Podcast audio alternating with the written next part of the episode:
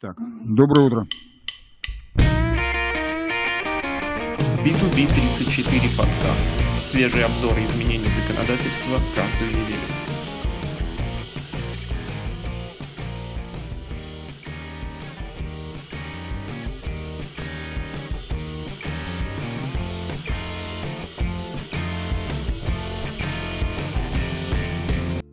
И начинаем с новостей для пользователя 1С. Ну, главная новость этой недели для пользователя 1С – это единый семинар. 15 декабря, в среду, онлайн-семинар, масса интересных выступлений, именитые опытные докладчики. Ну, в принципе, все это перечисленные темы, и сами докладчики, ну, в той ссылочке, которую мы даем. А, Еще одно сообщение для пользователя 1С. Вышла книга «Практически годовой отчет за 2021 год» под редакцией Харитонова. Ежегодный, как говорится, хит. А, Толстенная книга размером, наверное, с какой-нибудь большой словарь. Очень много разных вопросов в ней рассмотрено. Все рассмотрены под углом реализации в программах 1С всей этой отчетности, все вопросы на примерах рассматриваются именно с 1С бухгалтерией, зарплатой, ну и другими программами, если они там как-то примыкают к этой теме. А, Саму книгу можно прикупить за деньги, по-моему, она 900 рублей стоит для пользователей, но можно взять за меньшую сумму, кажется, рублей 700, и в электронном виде а, ссылочка собственно, в этом сообщении приводится. Можно зайти и закупить ее. Так что полезная книга. Если пользователи не хотят загромождать полки, как говорится, здоровыми томами книг, которые, может быть, на следующий год уже не так актуальны, то вот, пожалуйста, электронный вариант можно приобрести. Новости отдела, новости IT-отдела, технического отдела. Так, а, Осторожно, мошенники. Приз в долларах и комиссия за конвертацию. Ну, как говорится, прогресс не стоит на месте. Жулики тоже прогрессируют, находят новые варианты. Ну вот теперь один из э, не хитов сезона, но из таких вариантов мошенничества описан здесь. Лаборатории Касперского, когда либо сообщение приходит, либо звонок, что вот вы выиграли большущий приз в долларах. Получите, короче говоря. Ну, только надо заплатить небольшую комиссию за конвертацию. То есть мошенники там много не берут, им хватит чуть-чуть, зато со всех, понемножку. Так что вот об этом тоже надо помнить, со всеми этими звонками, письмами и прочим. А еще одна полезная статья. Зачем нужны QR-коды вакцинации и какую информацию они содержат? Ну, как говорится, из-за того, что как-то не очень плотно, скажем так, наше телевидение или наши официальные средства массовой информации а, дают нам понимание, что же там происходит такое вообще с этой вакцинацией, с этими QR-кодами, что они себя представляют. Ну, вся эта информация, как говорится, замещается всякой лабудой, которую, в общем, несет, ну, в общем, кто хочет и кто как может. Ну, а народ подхватывает и разносит. Ну, вот, чтобы было понятно, что QR-коды не содержат никаких там страшных в себе специальных кодов, с помощью которых там что-то нехорошее может произойти. Они служат не для того, чтобы всех, я не знаю, там, поработить и как-то пересчитать и все такое прочее. То есть не надо переживать, мы все уже давно пересчитаны. Откройте паспорт, посмотрите на цифры своего паспорта. Если этого мало, откройте СНИЛС, посмотрите на номер своего СНИЛСа. Ну и так далее, и так далее. Можете еще там набрать, я думаю, кучу документов и номеров, под которыми вы где-то значитесь. Так что все мы давно пересчитаны, с нами все понятно. QR-коды нужны конкретно для того, чтобы вот для одной темы узнать, вакцинирован человек или нет. Ну и здесь, собственно, раскрывается суть вот этого QR-кода на пальцах. Понятно, просто. Смотрите, читайте. Давайте тем, кто еще не понял. Так, ну и э, рубрика «Однако». Значит, э, Всемирная ассоциация, или как не ассоциация, организация здравоохранения сообщает, что новый штамм омикрон может изменить ход пандемии. То есть почему? Ну, собственно, в этой статье раскрывается. А, ну, о чем говорят?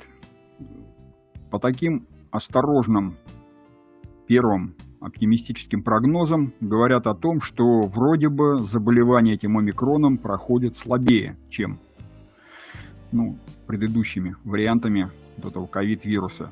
Но он более заразный, то есть распространяется быстрее, заражает большее количество людей, быстро заражает, но вроде бы смертность поменьше. Так вот. Но это пока такие первые, еще не очень четкие данные.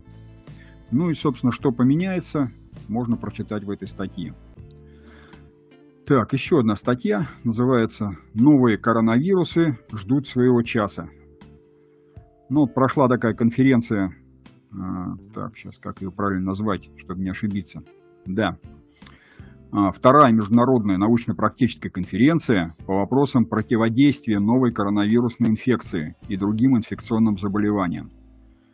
Вот э, принято, оказывается, в нашей стране такая интересная программа так, сейчас как она правильно называется? По-моему, медицинский щит или что-то в этом роде.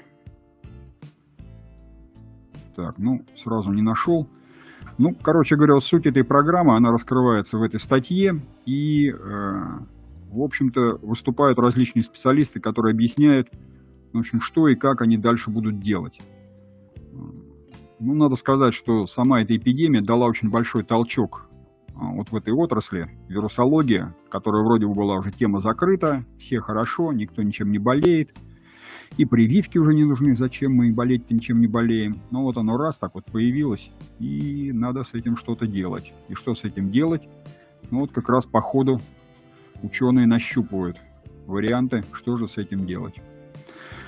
Так, еще одна интересная статья – заключительное цифровое искусство. Это искусство, ну, если кто-то так вот помнит, вот есть у нас такие биткоины, а вот параллельно с ними появились еще такие, как это сказать, цифровые артефакты, как их можно так назвать.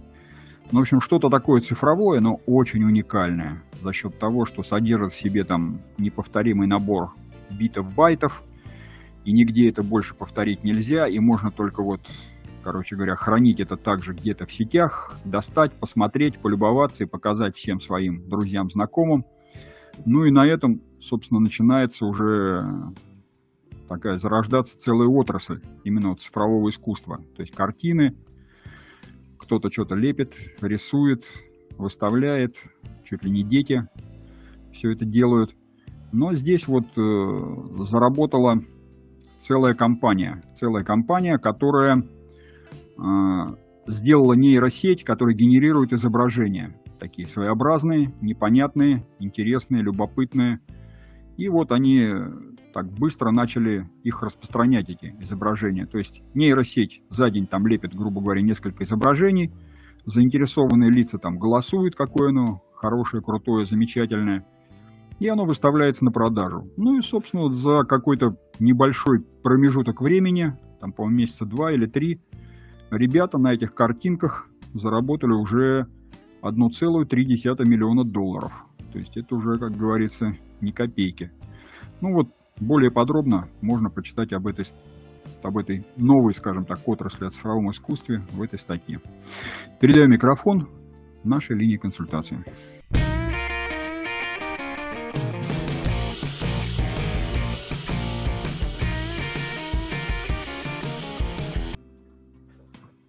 Всем доброе утро. Вообще новости для интернет-обзора.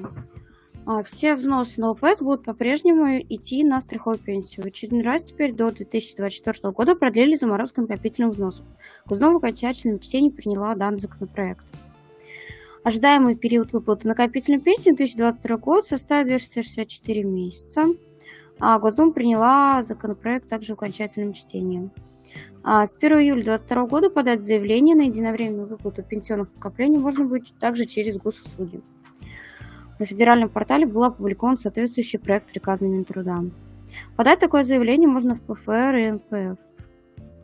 Госдума в первом чтении приняла законопроект, который вводит дистанционный способ подачи заявления для получения вклада от обанкротившегося банка. Перепишут норму закона 54 ФЗ, который сейчас разрешает торговать на розничных рынках без ККТ.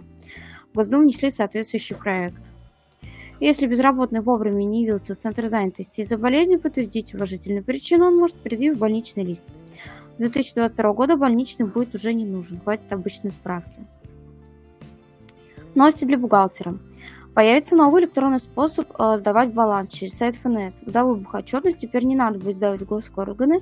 Если раньше баланс отправляли только по ТКС, то с 2022 года электронных способов будет два – по ТКС и через сайт ФНС. С 2023 года будет новая форма сведения о неправильном использовании земли для повышенного налога. За земли под ИЖС налог 0,3%, но если ее используют предпринимательская деятельность, налог будет 1,5%. А, Росреестр будет выявлять такие случаи и сообщать о них ФНС. А, на федеральном портале был опубликован проект приказа с ФНС с новым бланком, бланком который налоговики будут получать от Росреестра. Минфин расширил проект поправок в ФСБУ «Капитальные вложения». Туда планируется добавить несколько послаблений в связи с тем, что вложения в НМА тоже будут отнесены к капитальным вложениям. Госдума приняла во втором чтении законопроекта страховой тариф на обязательное соцстрахование от несчастных случаев на производстве и правозаболеваний 2022 года на плановый период 2023-2024 года. В декларации по налогу на имущество надо будет указывать новые коды льгот. На федеральном портале был опубликован соответствующий проект ФНС. Новости для кадровика. На общественном обсуждении находится проект порядка направления документов ФСС, связанный с тотальным переходом на электронные больничные в условиях прямых выплат пособий. Роструд намерен принять новый подход к проверкам работодателей со стороны трудинспекции. Был опубликован соответствующий проект новых форм проверочных листов. Работодатель несет ответственность перед работником за выплату заработной платы, даже если, он не был, даже если не был заключен трудовой договор. Об этом говорится в проекте постановления Пленума Верховного Суда. Проверять здоровье водителей перед рейсом и после него будут с применением специальных медицинских систем. Партия «Единая Россия» внесла в Госдуму такой законопроект. Новости для юристов.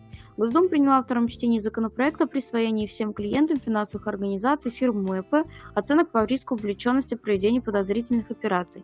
По сравнению с первоначальной версией законопроекта, его текст в значительном объеме изменился. Верховным судом России был подготовлен проект федерального закона о несудебной процедуре взыскания налоговой задолженности физлица, не являющегося ИП.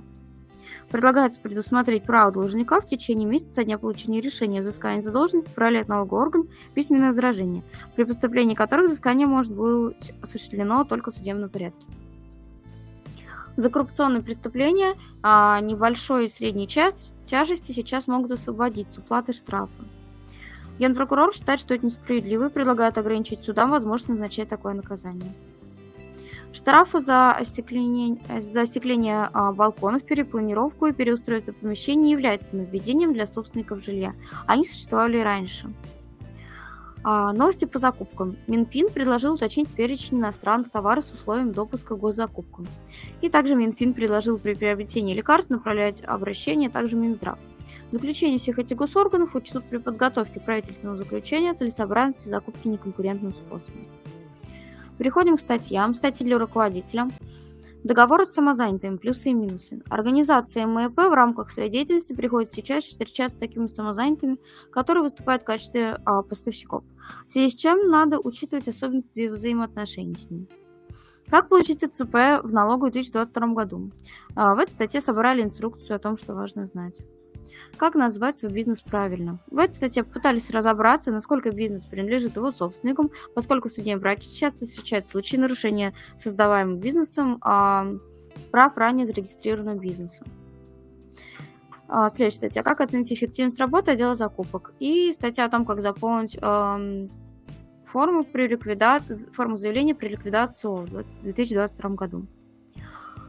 Переходим к статьям для бухгалтера. Расчет по страховым взносам 2021. Ответ на частые вопросы.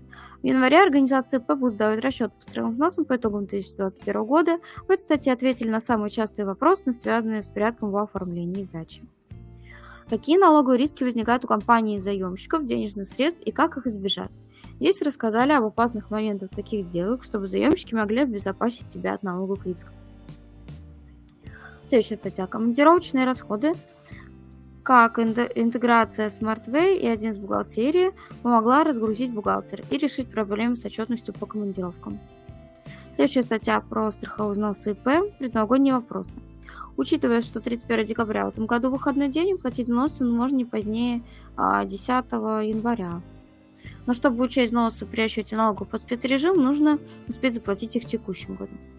У тех ИП, кто совмещал патентовую просчетку или перешел в течение года на НПД, могут быть сложности с расчетом сумм плаченных за себя взносов, которые можно принять к вычету. И еженедельный обзор прочих событий за период 6 по 10 декабря. Переходим к статьям для кадровика. Трудовой договор онлайн, что нужно знать работодателям. Уже скоро работодатели смогут заключать трудовые отношения с сотрудниками без бумажной волокиты. Здесь рассказали, что изменилось в Трудовом кодексе и как перейти на заключение трудового договора в электронной форме. Изменения по охране труда с 2022 года. С начала 2021 года в законах по охране труда появилось много нового. В общей сложности ввели 48 новых правил по охране труда, положение проведения медицинских осмотров, порядок комплектования аптечек первой помощи и многое другое. И в этой статье сделали краткий обзор основных изменений, которые нужно знать работодателям в 2022 году. Техническое задание проведения спецоценки. Как правильно составить, что учесть. Техническое задание на спецоценку, документ, в котором описан порядок организации спецоценки организации, стоимость сроки оказания такой услуги, количество мест, подлежащих контролю. Работодатель вправе заполнять предложенный чиновниками шаблон, либо разработать собственный. Форма удаленки законодательства и нюансы для кадровика. С 2021 года, благодаря федеральному закону, у дистанционной работы появилось несколько разновидностей. Постоянная временная двух видов, а также экстренная дистанционная работа. Об этих формах э, рассказали в материале. Каких сотрудников нельзя, нельзя перевести на удаленку? В этой статье рассказали, каких сотрудников нельзя отправить домой, можно ли вести принудительную удаленку и что делать с теми, кто остался трудиться в офисе или на производстве, если речь о коронавирусных ограничениях и две статьи для юриста. Первая статья «Что изменится в правилах взыскания долгов?» разбираем на введении по итогам года. 2021 год оказался богат на изменения правил взыскания долгов. Здесь разобрали три самых главных из них. И последняя статья «Коронавирус. Ваша честь». Должны ли пересмотреть итоги судебного заседания, если один из участников заболел? Верховный суд, э, здесь представлено судебное решение, Верховный суд разберется, можно ли заболевание участника спора, э, может ли такое заболевания быть основанием для пересмотра его итогов. На этом информация для интернет-обзора закончилась. Переходим к обзору новости законодательства.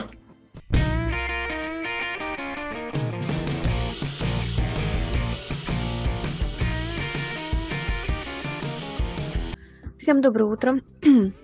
Близится Новый год, и в этом обзоре очень много обзоров и новостей, и календарей по поводу новшеств, которые будут с 1 января, их достаточно много, и очень много новшеств, которые вступают в силу с 1 марта. Поэтому клиентам рассказываем про все. Начинаем с обзора. Бумажную работу застройщиков решили упростить. Некоторые поправки уже вступили в силу.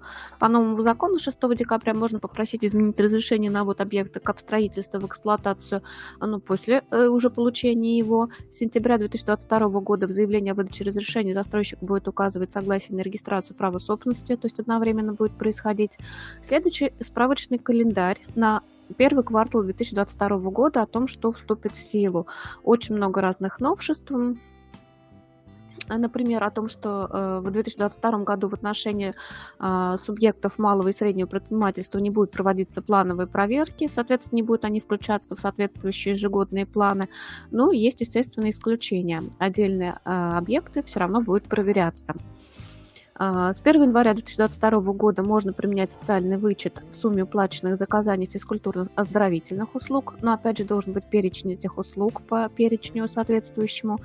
Изменяется порядок налогообложения имущества по договору лизинга и лизинговых э, платежей. В 2022 году во всех субъектах Российской Федерации должна быть проведена государственная кадастровая оценка земельных участков.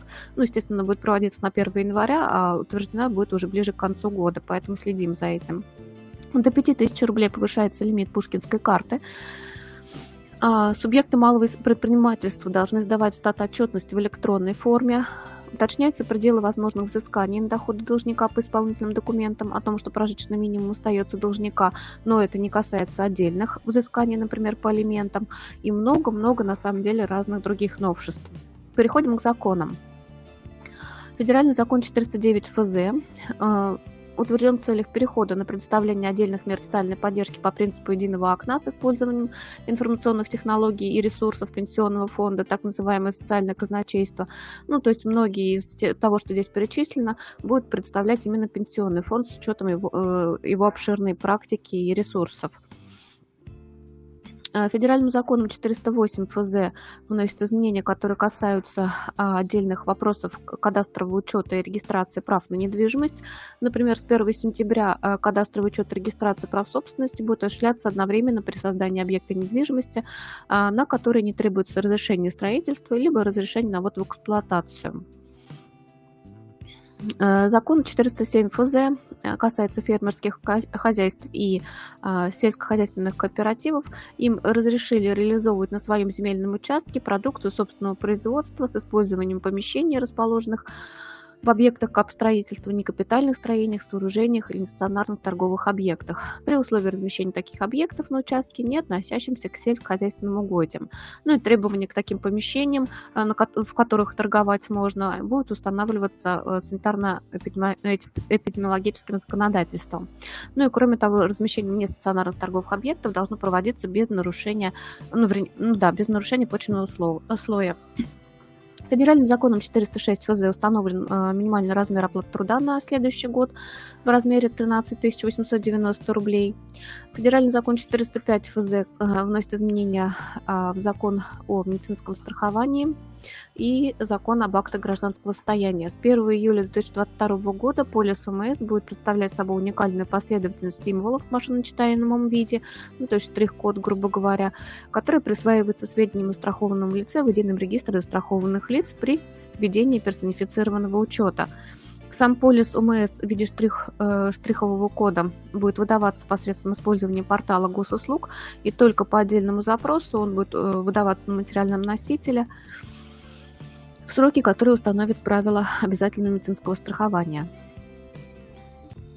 А, федеральный закон 404 ФЗ касается э, племенного животноводства, и с 1 сентября у нас ИП и КФХ могут осуществлять деятельность в области племенного животноводства. До этой даты здесь поминованы только юридические лица. Федеральный закон 402 ФЗ вносит изменения в Гражданский кодекс и касается вопросов отмены доверенности. С 29 декабря сведения об отмене доверенности могут вноситься в реестр соответствующий. Вносятся э, эти сведения нотариусом. Ну и, соответственно, третьи лица будут считаться извещенными об отмене такой доверенности на следующий день после внесения сведений об отмене доверенности в этот реестр. То есть нужно следить еще и за этим реестром. Федеральный закон 401 ФЗ вносит изменения в закон об организации регулярных перевозок пассажиров и багажа автомобильным транспортом и регулирует вопросы э, предоставления платных услуг автовокзалами. То есть это о том, что перечень обязательных платных услуг э, будет устанавливаться федеральными органами власти, ну как вообще эти услуги оказываются. Федеральный закон 400 ФЗ с 5 июня позволяет членам экипажа воздушного судна и сотрудникам службы авиационной безопасности на основании распоряжения командира воздушного судна принимать все необходимые меры, в том числе меры принуждения в отношении лиц, которые дебоширят на, соответственно, самолете. Ну и при пресечении э, противоправных действий они также смогут использовать специальные средства сдерживания, перечень которых устанавливает правительство. Следующий закон 398 ФЗ касается а, кредитных организаций микрофинансовых организаций. И Банк России, Банку России предоставлено право устанавливать для них а, максимальную допустимую долю отдельных видов кредитов, предоставляемых физическим лицам. Закон 397 ФЗ вносит изменения в закон о ветеринарии и с 1 марта 2023 года а, обследование объекта, связанного с выращиванием и содержанием животных, производством, хранением подконтрольных товаров, вывозимых в государство импортера, а, будет проводиться федеральным органом исполнительной власти в целях установления соответствия такого объекта и самих подконтрольных товаров ветеринарным требованиям государств-импортеров. Ну и такое обследование по а, заявлению владельца будет проводиться на безвозмездной основе. Закон 396 ФЗ устанавливает норму о том, что размер денежного удовольствия, учитываемого при исчислении пенсии в соответствии со статьей 43 закона 4468-1 с 1 января составляет 74% от размера довольствия.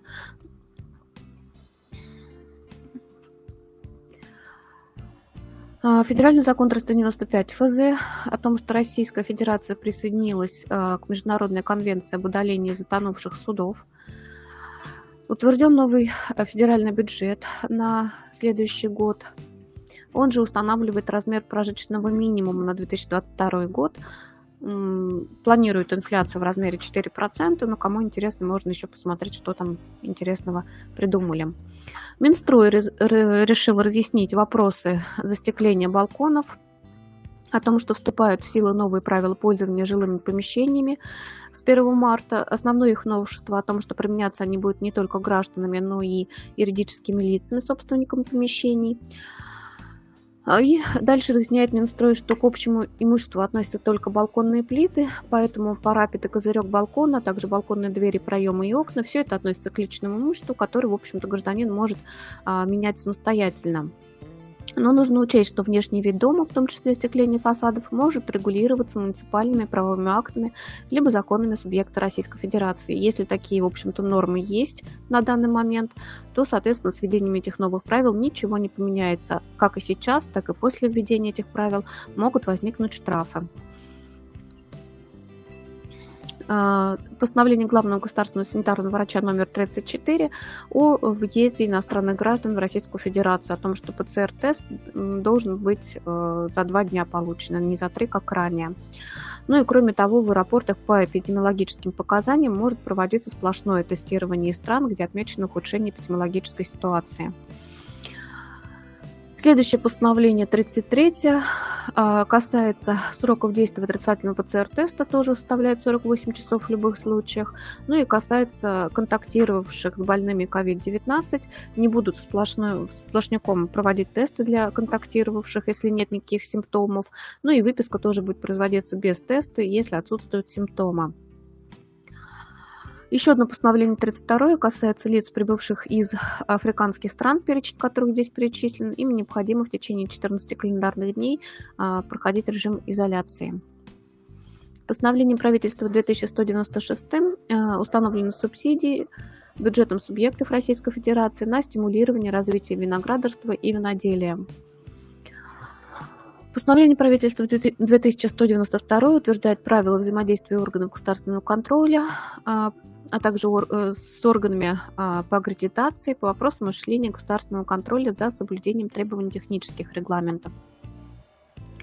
Следующее постановление утверждает положение Федеральной государственной информационной системе сведений санитарно-эпидемиологического характера о том, что представляет собой эта ГИС-система, ее структура, правила информационного взаимодействия, э, кто куда вносит эти сведения и как их можно из этой системы получить.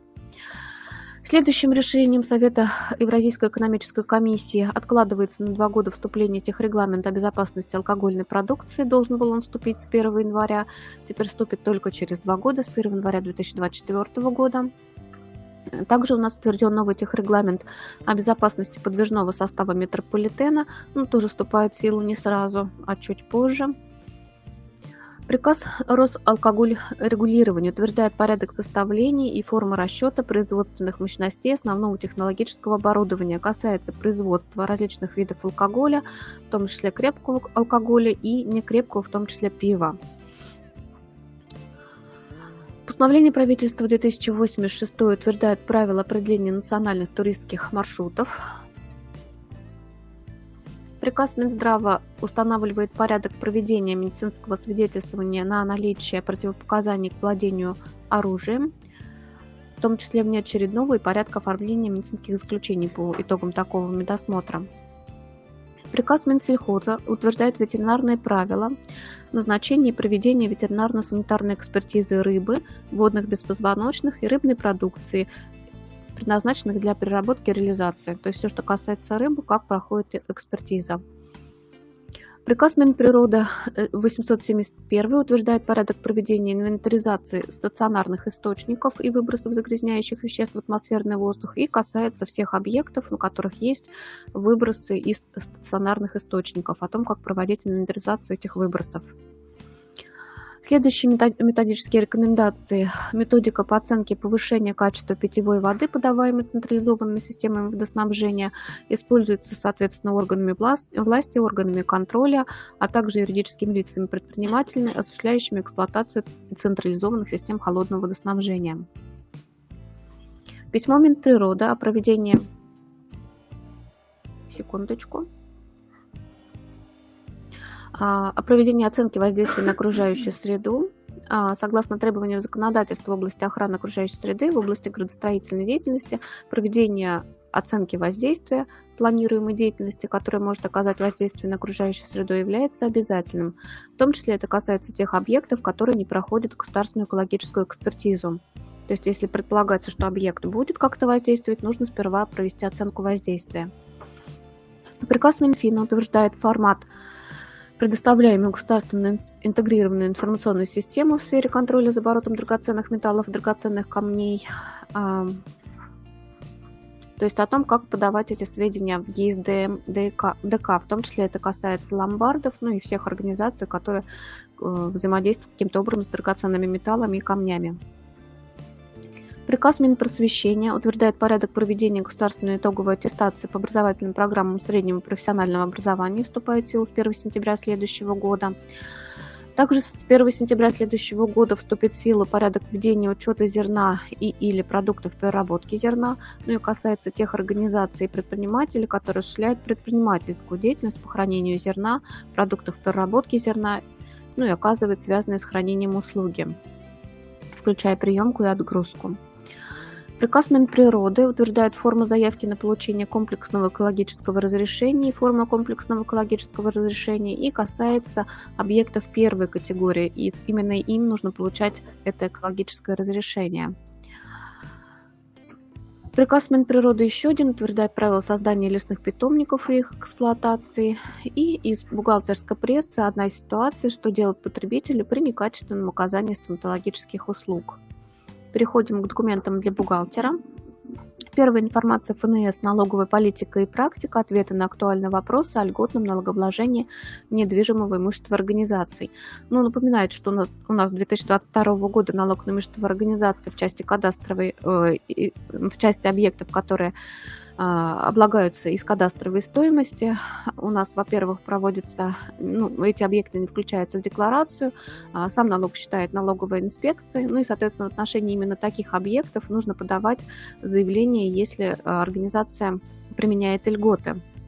Для остальных объектов льготы заявляются в декларации, ну и напоминает о том, что если э, объект в принципе не является объектом налогообложения, то есть не льготы, то, э, соответственно, заявление тоже подавать не нужно. Ну, как пример приводятся памятники истории и культуры федерального значения, здания, принадлежащие на праве оперативного управления органу, в котором предусмотрена военная или приравненная служба к ней, используемая для нужд обороны. Вот для вот таких объектов заявление, соответственно, подавать не нужно, они просто не облагаются налогом.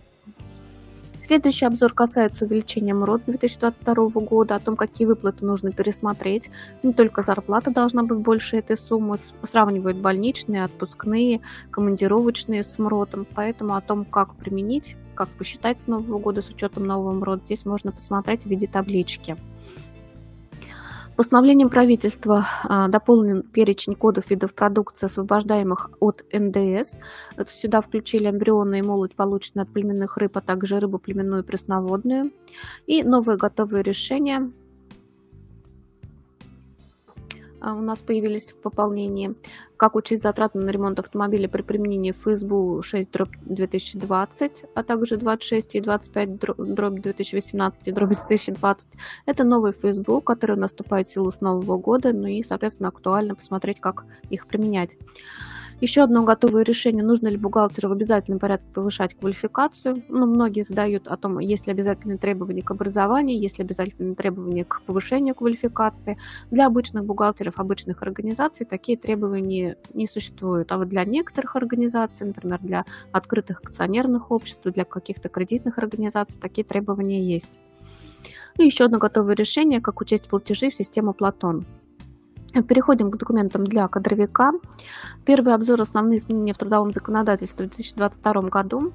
Опять напоминает, что с 1 января малый бизнес у нас освобождается от плановых проверок за отдельными исключениями, о, том, что вступают в силу у нас единый перечень районов Крайнего Севера и о том, что большинство работодателей нужно размещать вакансии на портале «Работа в России». Ну, здесь установлено, во-первых, каким работодателям можно конкретнее почитать. Это касается всех организаций, у которых есть участие органов власти, ну, то есть муниципальные унитарные предприятия и коммерческие организации, у которых есть э, куплена бюджет, э, органами власти доля. И касается тех организаций, у которых больше 25 работников. Ну и также с 1 марта заработают а, обширные изменения в сфере охраны труда. Потребуется регистрировать микротравмы, а также выяснять их обстоятельства причины. Если работника не обеспечили средствами защиты, работодатель обязан будет оплатить простой в размере среднего заработка. Ну и другие, в общем-то, новшества, с которыми можно здесь познакомиться. Распоряжением правительства утверждается перечень работ, на которые не распространяется запрет, установленный Трудовым кодексом о работе в опасных условиях труда. Ну, это, естественно, какие-то чрезвычайные работы, когда э, тушит пожар, когда спасает людей, ну, то есть так далее, и так далее. То есть такие специфичные работы. Постановлением правительства следующим продляется действие временных правил работы вахтовым методом э, еще на год, до 1 января 2023 года. Приказ Минтруда утверждает перечень ежегодного, э, э, ежегодно реализуемых работодателями мероприятий по улучшению условий охраны труда, ликвидации или снижению уровней профессиональных рисков, а также недопущения повышения их уровней. Здесь приводится примерный перечень, который работодатель может реализовывать, но, соответственно, для себя он должен установить каждый раз, что он улучшает каждый год. Письмо Роскомнадзора о политике э, в отношении обработки персональных данных. Напоминает о том, что у любого оператора такая политика должна быть. При этом обязательное требование представления возможного доступа к указанному документу с использованием средств э, интернета касается только операторов, осуществляющих сбор персональных данных с использованием ИТС.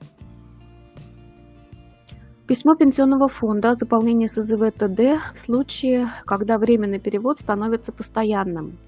В графе «Дата» нужно будет указать дату э, перевода временного, то есть не в конце, когда он стал постоянным, а именно временного. А в графе «Основания» нужно будет указать два приказа. Первым, когда был, э, в общем-то, временно переведен работник, и второй приказ, когда он уже был переведен на постоянной основе на эту же должность. Еще один приказ Минтруда утверждает примерный перечень мероприятий по предотвращению случаев повреждения здоровья работников на территории, находящейся под контролем другого работодателя – Приводятся здесь организационные мероприятия, технические, обеспечение средствами индивидуальной защиты, а также лечебно-профилактические и санитарно-бытовые мероприятия. Но возникали, возникали у организации вопросы, кто отвечает за охрану труда в случае, если работник работает на территории, на территории другого работодателя. Но вот получается здесь более или менее урегулирован этот вопрос. Новые готовые решения, как оформить увольнение работника по собственному желанию в последний день отпуска по уходу за ребенком. И второе готовое решение, можно ли предоставить работнику отпуск по уходу за ребенком с 3 до 14 лет. Тоже часто спрашивают про это. На самом деле такого отпуска нет, но любой работодатель и работник могут по, соглашению ну, э, установить отпуск без сохранения заработной платы. Переходим к документам для юристов. Первый э, очередной обзор практики применения судами общепризнанных принципов и норм международного права международных договоров Российской Федерации при рассмотрении уголовных дел, о том, какие международные нормы здесь применяются. Консультантовский обзор ТОП-4 поворотных дел арбитражных судов округов за ноябрь 2021 года. Рассматривается 4 дела неожиданных об исполнительском иммунитете, об исключении общества из ИГРУ, о транспортных расходах арбитражного управляющего и расходах на оплату услуг представителя. Еще один обзор. «Основные изменения в Гражданский кодекс» в 2022 году – и следующий документ – это постановление Конституционного суда 51-П. А, положение отдельные законы государственной регистрации юридических лиц и предпринимателей признаны несоответствующими Конституции.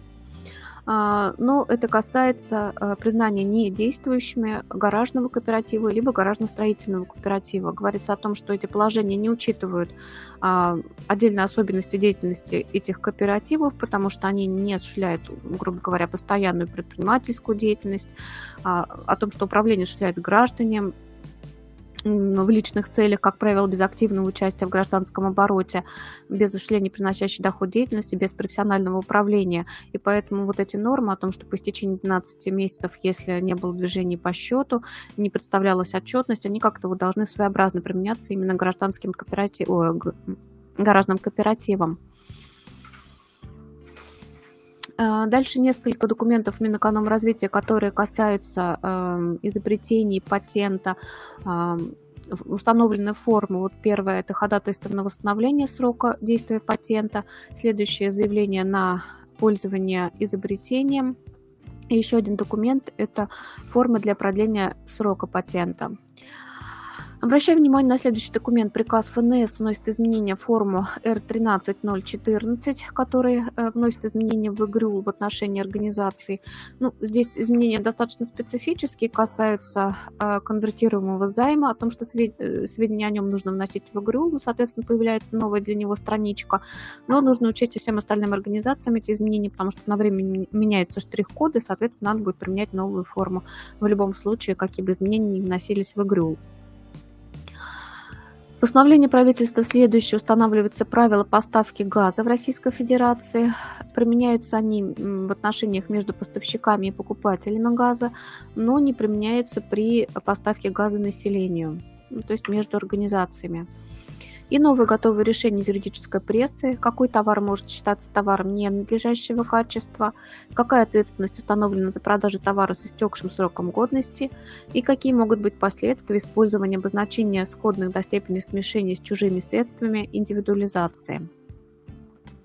Переходим к документам для бюджетников. Обращаем внимание на первый документ. Это обзор основные изменения в госзакупках в 2022 году.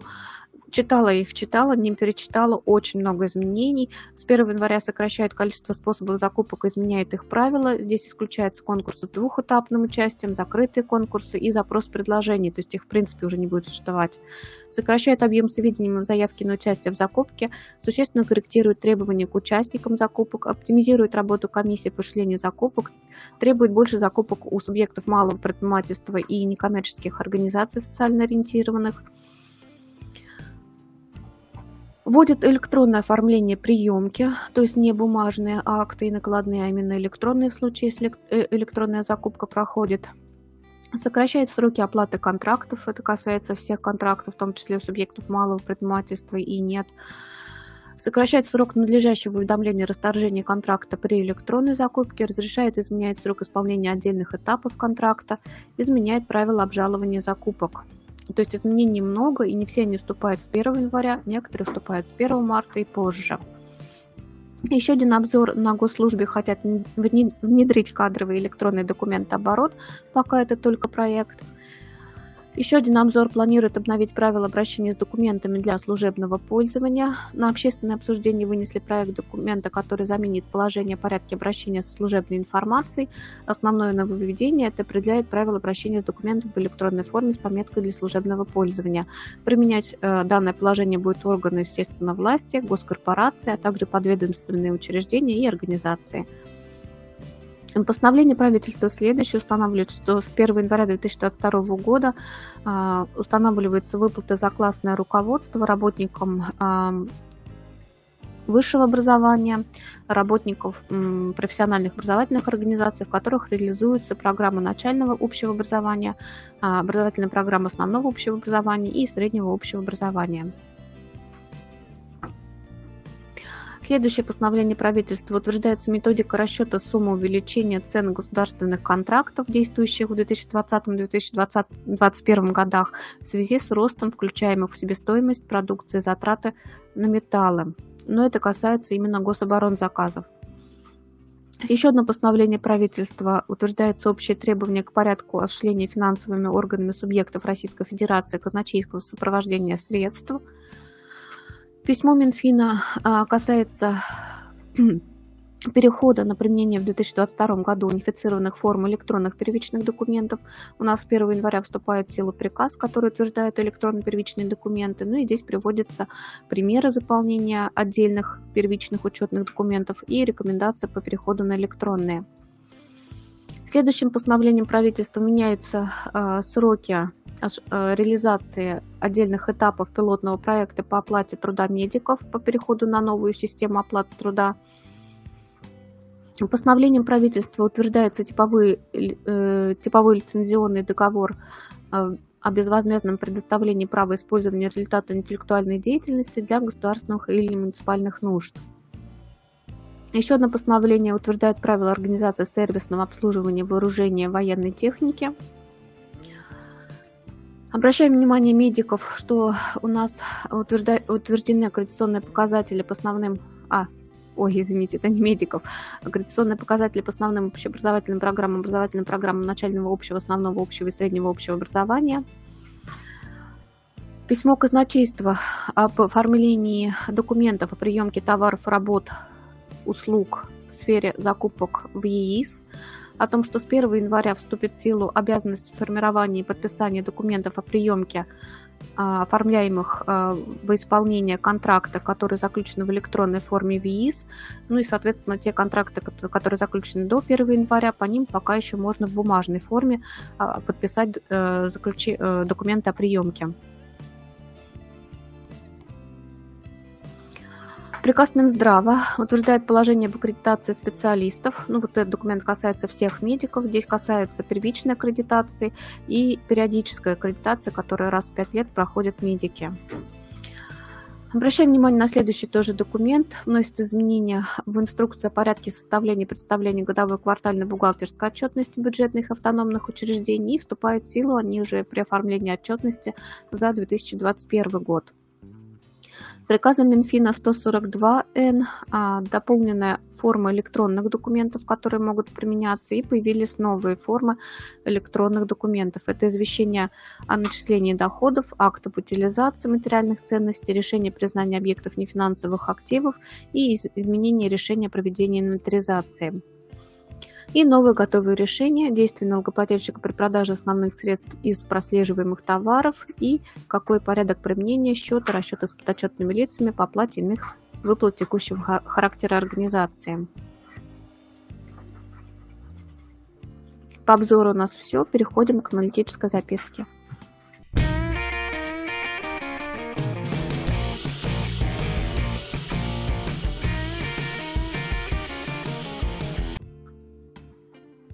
Так. А, первая ситуация. В принципе, они тут все подготовлены Верой Поповой. Значит, первая ситуация такая. А, два акционера в акционерном обществе. Ну, одного 99,9 акций. Ну, а второй акционер там 0,1% акций у него на руках. Но зато он директор. Зато директор рулит этим акционерным обществом. Все хорошо. Ну, видать, что-то не все хорошо было, поэтому самый главный акционер решил директора поменять. Сместил вот этого маленького акционера с поста директора, поставил своего директора. Ну и тут начал бегать, разбираться, что же там творится в хозяйстве. Но акционерное общество, судя по всему, оно сдавало в аренду помещения. Вот стал директор проводить новую инвентаризацию, так сказать, этих помещений, смотрит, сидят арендаторы, Подходит он к этим арендаторам, говорит, ну что там, покажите ваш договор. Он говорит, какой такой договор? Зачем? Так вот сидим без договора. А как платите? Ну, как? Скажут, сколько платить, куда платить. Платим. Все замечательно, все хорошо. Ну, новый директор навел порядок, заключил новые договора со всеми арендаторами, посчитал, сколько времени они там, так сказать, были без договоров, стоимость аренды – рассчитал, посмотрел, что там по расчетным счетам двигалось у акционерного общества, и получилось, что, в общем, куда-то в никуда ушло 33 миллиона рублей ну, за какой-то период времени. Ну, получается, что вот в разные стороны, но не туда, куда надо. Ну, кто виноват? Ну, старый директор виноват. Стали пытаться с него это взыскать. Пришли в суд, начали трясти этими новыми договорами, рассказывать про то, как все арендаторы сидят без договоров и платят неизвестно куда. Ну, суд послушал, говорит, э, ну, да, все, в общем-то, понятно. Нехороший человек этот старый директор, прям вот тут же его надо бы наказать. Но мы же так не можем вот со слов. У вас есть какие-то доказательства, что все вот было именно так, как вы излагаете? Ну, там, документы какие-то, еще что-то такое. Ну, вот, что он там не заключил эти договора. Но оказалось, что акционерное общество и новый директор не озаботились получением вот этих доказательств того, что вот до того, как они пришли, все было нехорошо. Только со своих с их слов, так сказать, все получается. Ну, первый вопрос, который задал им суд, про то, что какие ваши доказательства. Второй вопрос был более неприятный. Он говорит, «Э, ребята, говорит, вот э, директор там рулил как хотел и творил, что хотел, и деньги умыкал, и договора не заключал – но позвольте, говорит, вот э, в акционерном обществе есть контролирующий акционер. У него 99,9% акций. То есть он, как говорится, бог, царь и воинский начальник. То есть все, что хочет, делает и как хочет, может делать. Он хотя бы вот за все это время поинтересовался, как там дела шли в этом акционерном обществе. Ну, в конце концов, на годовом общем собрании утверждается годовой отчет – там прикладывается годовая бухгалтерская отчетность, отчет о прибылях и убытках. Вот в эти бумажки наш главный контролирующий акционер вообще заглядывал или нет? То есть он вообще контролировал ситуацию? Ну и как-то тоже ответа на этот вопрос не было. Ну и в результате и первый суд, и второй, и третий сказал, ребят, у вас нет никаких доказательств, раз. Во-вторых, то, что вы не контролировали процесс до того, как вот вдруг начали контролировать, ну чья это вина? что там, вина прежнего директора или, может быть, ваша вина как супер владельца. Так что идите, ищите доказательства, думайте над своим поведением. Так, следующая ситуация тоже такая интересная. Тоже с директором получается. Значит, ну, гражданин владел, скажем так, ну, практически владел холдингом, то есть у него там были большие доли в этом холдинге, в, каждом из компа в каждой из компаний этого холдинга. Ну и несколько компаний этого холдинга решили взять кредит в большом-большом зеленом банке. Ну, 90 миллионов получается общая сумма этих кредитов. Ну, поэтому банк поинтересовался, говорит, ну а, как сказать, ваши гарантии – ну, а гражданин с супругой говорят, вот, отвечаем, так сказать, всем своим имуществом, готовы ответить. Ну, поскольку, наверное, сотрудничество было достаточно давним, банк поверил, выдал кредиты, но через некоторое время начались какие-то сбои с платежами по кредитам. Не гасятся кредиты, банк пошел в суд, суд выдал исполнительные листы, начали гражданина с супругой шерстить на предмет имущества – а тут подоспела еще одна беда. А, то есть одна из компаний, которая входила в этот холдинг, ну, тоже была объявлена банкротом по разным причинам. Пришел конкурсный управляющий, начал проверять, что там, как там. Выясняется, что имущества что-то никакого нет, денег нет на компании, зато есть хорошие долги – там миллионов 20 приблизительно.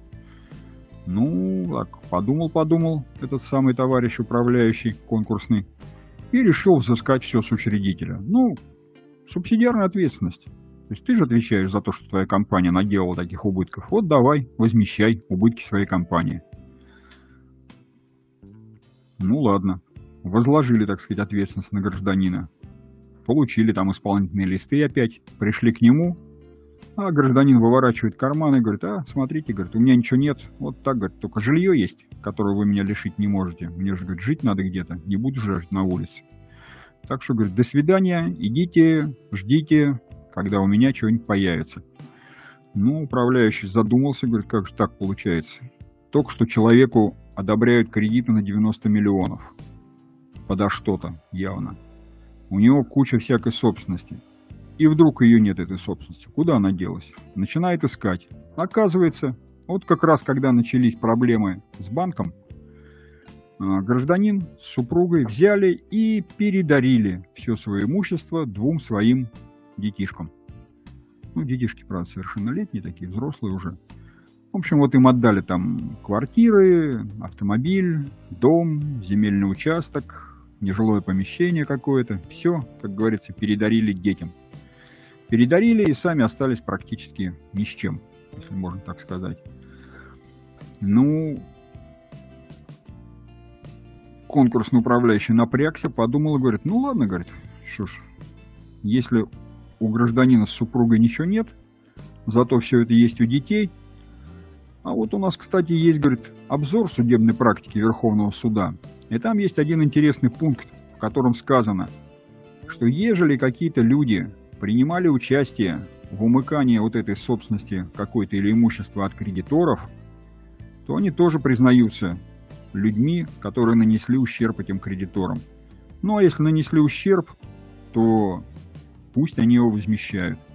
Ну то есть идея какая? Дети взяли имущество, они понимали, для чего это делается, пусть они теперь ответят наравне с родителями. Ну то есть вернут все это имущество назад, в конкурсную массу. Ну и суд, когда все это стал рассматривать, говорит, ну, конечно, говорит, не основание, род... семейные отношения, говорит, это не основание обдирать, говорит, родственников.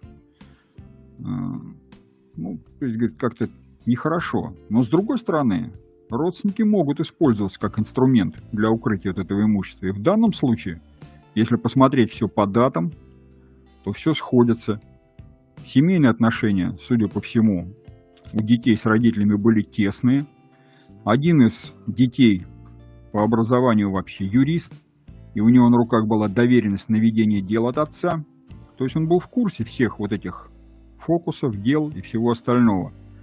Поэтому, значит, вполне осознанно взяли, умыкнули это имущество. А если соосознанно, то давайте возвращайте его.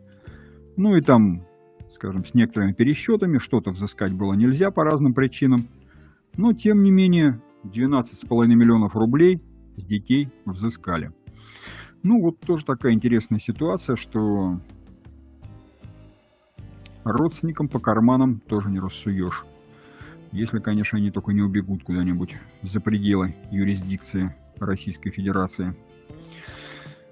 Так, ну и заключительная ситуация тоже касается банкротства, поиска конкурсным управляющим денег для расплаты с кредиторами. Ну вот, судя по всему, здесь э, конкурсный управляющий вообще ничего не нашел. То есть и в самой конторе что-то ничего нет, наверное. И с учредителя взять нечего. Но зато он нашел сотрудницу, которая, оказывается, в каком-то году то займ ей выдали приличный на 240 тысяч рублей, а то по итогам года она премию получила 150 тысяч рублей, и того 390 тысяч, можно сказать, за один год. Вот зачем она это сделала? Ведь наверняка понимала, что положение у фирмы тяжелое. Нет, чтобы сказать, не надо мне премии, и займ я не возьму. Пусть это все кредиторам уйдет. Надо погасить долги. Нет, а она, значит, сознательно взяла эти деньги, чем и причинила ущерб бедным кредиторам. Поэтому, товарищ сотрудница, доставайте 390 тысяч рублей где хотите и возвращайте их назад. Ну, как ни крути, а вроде бы получается конкурсный управляющий прав. То есть у него претензии ну, в пределах трехлетнего срока, так называемой подозрительности. То есть три года до подачи заявления на банкротство. Вот от этой даты и назад отматывать можно, и все сделки рассматривать на предмет, что а не хотели ли, не было ли у вас умысла, там, как говорится, на теракт против интересов кредиторов. Ну и в данном случае все вроде бы сошлось.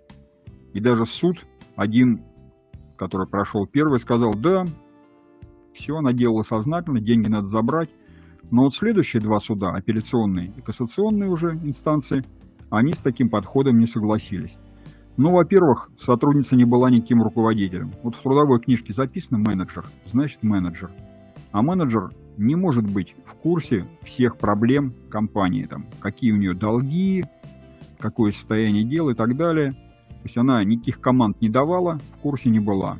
Второе, а, ну, естественно, второе, что она не знала об этих трудностях. И третье, собственно, вот то, что пристали пристал же опять конкурсный управляющий, он пытался бить на то, что смотрите, говорит, эти выплаты прошли, а страховые взносы не начислялись.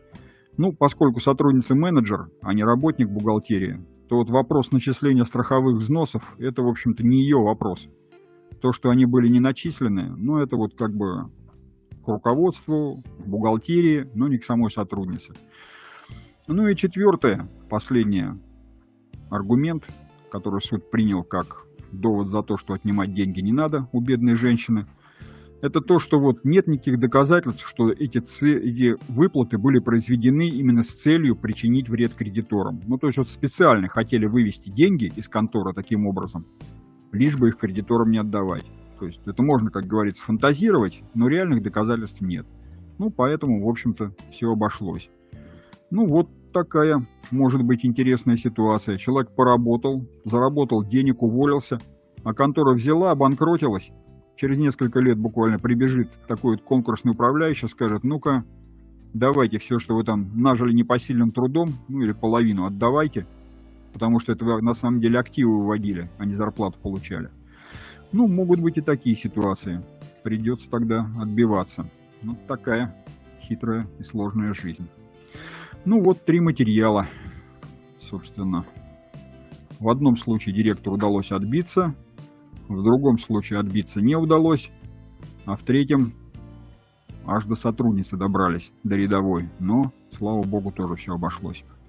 На этом все. А, да, забыл сказать, что еще один материал, который не поместился в печатную записку, был вынесен в телеграм-канал, где у нас эти материалы лежат. Там тоже такой достаточно интересный материал, если его почитать. Там сцепились два учредителя – у них, так сказать, равные доли были, но что-то они не поделили, ну и начали друг другу, как бы это сказать, соли на хвост сыпать. А, фокус в том, что один из учредителей был директор, а второй учредитель, ну, ему принадлежала некая фирма, которая поставила вот этой совместной фирме товар. Ну и товарищ учредитель, который был зол на этого, сказал, ага, твоя фирма нам товар поставила, а я его оплачивать не буду. Тот говорит, ах так, говорит, а я на тебя в суд подам да еще неустойку потребую. Ну и потребовал там неустойку в итоге. 2 миллиона взыскал по суду. Но этого ему показалось мало, то, что он, так сказать, со своей, правда, наполовину фирмы 2 миллиона взыскал. Он пошел опять в суд, говорит, смотрите, смотрите, говорит, что получается такое интересное. Фирма потерпела убытки. 2 миллиона неустойки. По чьей вине? По вине директора, который не хотел вовремя оплачивать поставку товара.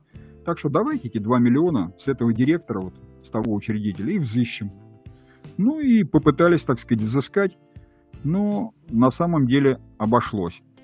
Потому что суд опять сказал, ну, смотрите, можно, конечно, взыскать, но здесь надо доказать, что он такой весь неразумный и такой вредный, весь этот директор. Что вот он знал, что фирма, что ООО, которая вы вместе владеете, но вот точно ей товар этот не нужен, и оплатить она его не может – но такого нет. Вроде товар был нужен. И оплатить она его, в принципе, смогла. В итоге деньги были отданы. То есть такого злого умысла какого-то вот, ну так вот не видно. Ну а то, что задержка была, и вот он позже оплатил, ну это обычное дело, говорит, в таком хозяйственном обороте. То есть, говорит, вот экономическая целесообразность тех или иных действий, она, в общем, не является предметом рассмотрения суда. Поэтому мы не считаем, что он виноват. Ну и освободили вот этого директора от ответственности. Хотя, да, тормозил действительно оплату полученного товара. Ну, вот этот материал, четвертый, тоже от Веры Поповой, он лежит в нашем телеграм-канале. Ссылочка в конце печатного. То есть можно даже из браузера перейти по этой ссылке и прочитать этот материал. У меня все. Передаю микрофон нашему учебно-методическому отделу.